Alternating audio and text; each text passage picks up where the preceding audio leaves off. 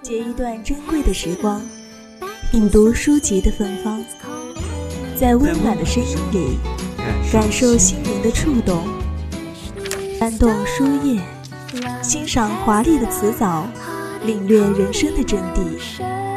三味书屋，聆听有有声的世界。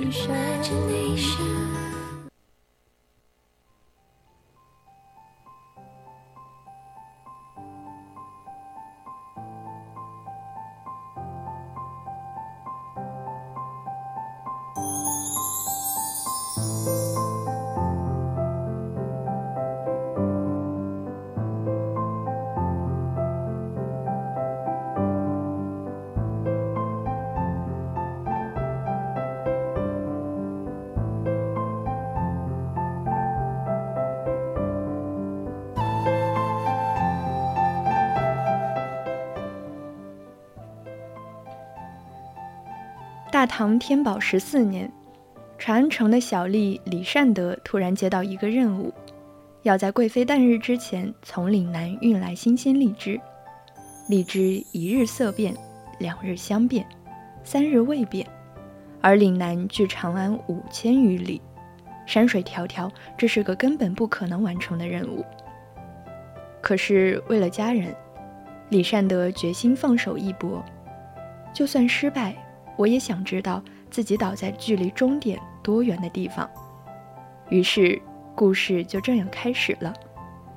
您现在正在收听的是 FM 一零零 VOC 广播电台，在每周四晚为您送上的侧耳倾听，我是主播松莹。最后，我们来到三味书屋，欢迎听众朋友们在节目中与我们进行互动。大家如果有想对主播说的话或意见和建议，都可以通过 QQ 还有微信告诉我们，可以通过 QQ 听友四群二七五幺三幺二九八，或者微信搜索 FM 一零零青春调频，我们会时刻关注您的消息。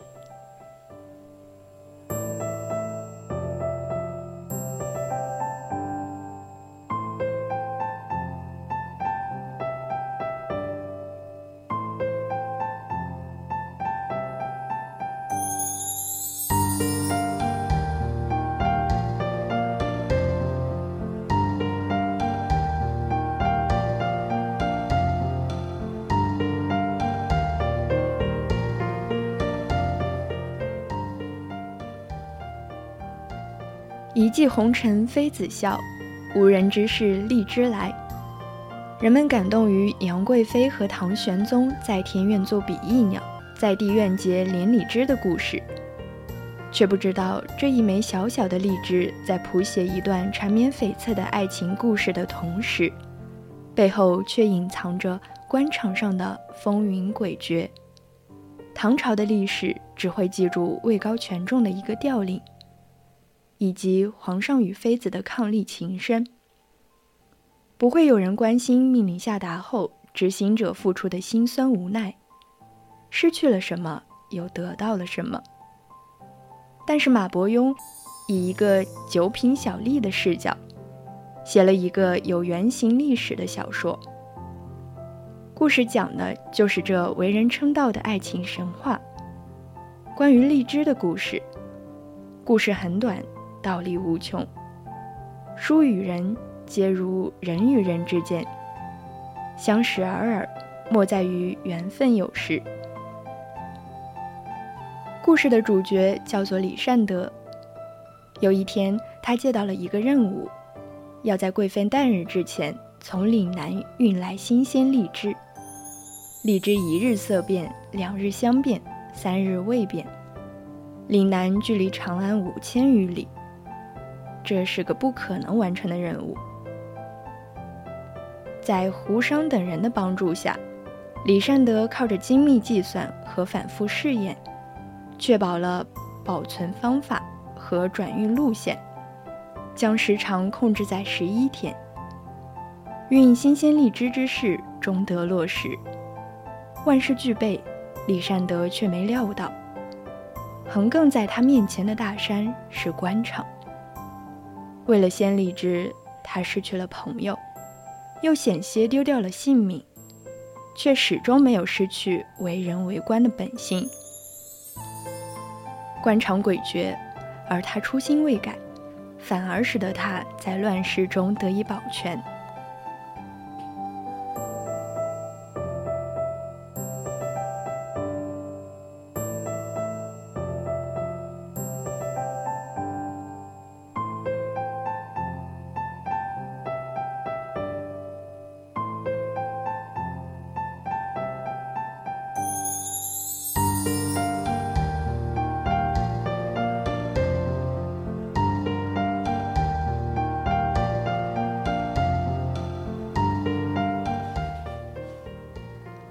书中这样描写长安的皇宫：在晨曦的沐浴下，大城的上缘泛起一道金黄色的细边，仿佛一位无形的鎏金匠正浇下浓浓的溶金。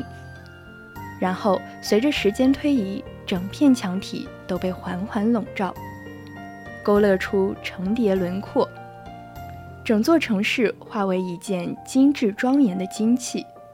黄有永固智慧。朋友告诉他，做事要圆滑，和光同尘，好处均沾。花花轿子重奇台，一人吃独食是吃不长久的。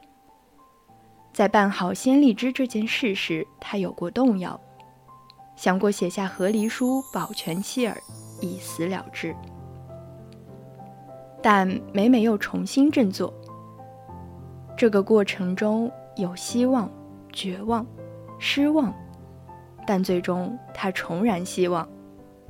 他说：“就算失败，我也想知道自己倒在距离终点多远的地方。”在众人眼中，他为蝼蚁，不过是当权者一时兴起的玩物；荔枝也是，是当权者彰显利益的一个倾泻口。惧怕当权者的权力，他失去了胡商的信任，丢掉了自己的朋友。原本经过了惊天累月的计划，因为贵胄的一句话，不得不推翻重来，使洞女的荔枝园毁于一旦。而他本人只能眼睁睁忍受洞女投来了厌恶的目光。他的心是痛的。看着朋友一个一个离开，他的精神也如从树上摘掉的荔枝，一点点发苦、发涩，渐渐枯萎。几经周折，他全然变了一个人。为了达到任务，有了手握权力者该有的模样。他做事果断、狠心，不择手段。李善德断了右腿，跟着荔枝的队伍回到了长安。不出所料，他等来的是圣人的赞许，无数趋炎附势者殷切的目光。对于一直希望买的宅子，他唾手可得，只要继续扮演权力者该有的样子。他做出了这辈子从来没有过的举动。第一次，他违逆了位高权重的命令。他说：“为相者该当协理阴阳，权衡万事。立之于国家，不知相公心中到底如何权衡？圣人心中又觉得孰轻孰重？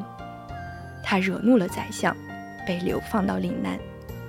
但那一年，朝廷恰逢安史之乱。”隐居岭南的他幸免于祸乱，因祸得福，善莫大焉。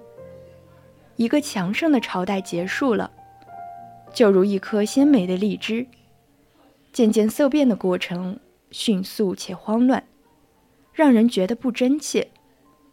这个关于荔枝的故事很动人。李善德这个官吏形象也刻画的惟妙惟肖，乐天之命。有着骨子里对于当权者的怯懦，但他对于生命又有小草般的坚韧。故事的结尾其实也算是喜剧收尾的。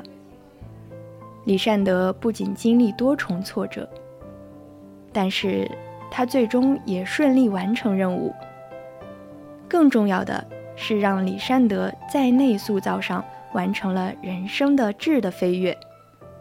同时，我们可以通过他贷款买房，在长安落地生根；通过他在职场情商博弈，看到官场剥削老百姓的事实。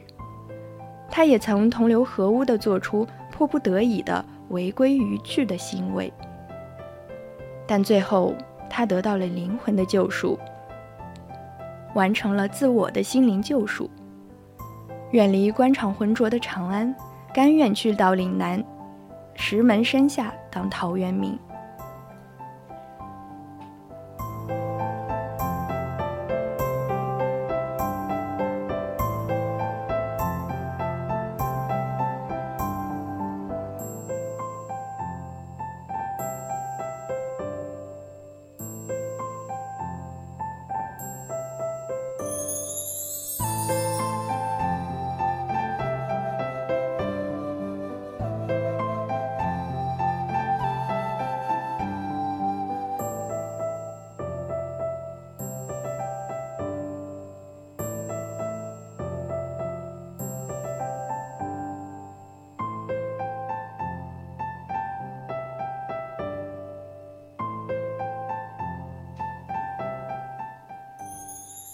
我们不可能成为诗仙李白，将盛唐写于笔端；也不可能都会是杜甫，将忧国忧民镌刻在心上。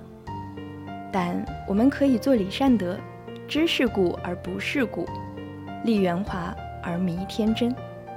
那么今天的三味书屋到这里也就结束了。我是松莹，我们下期同一时间再见。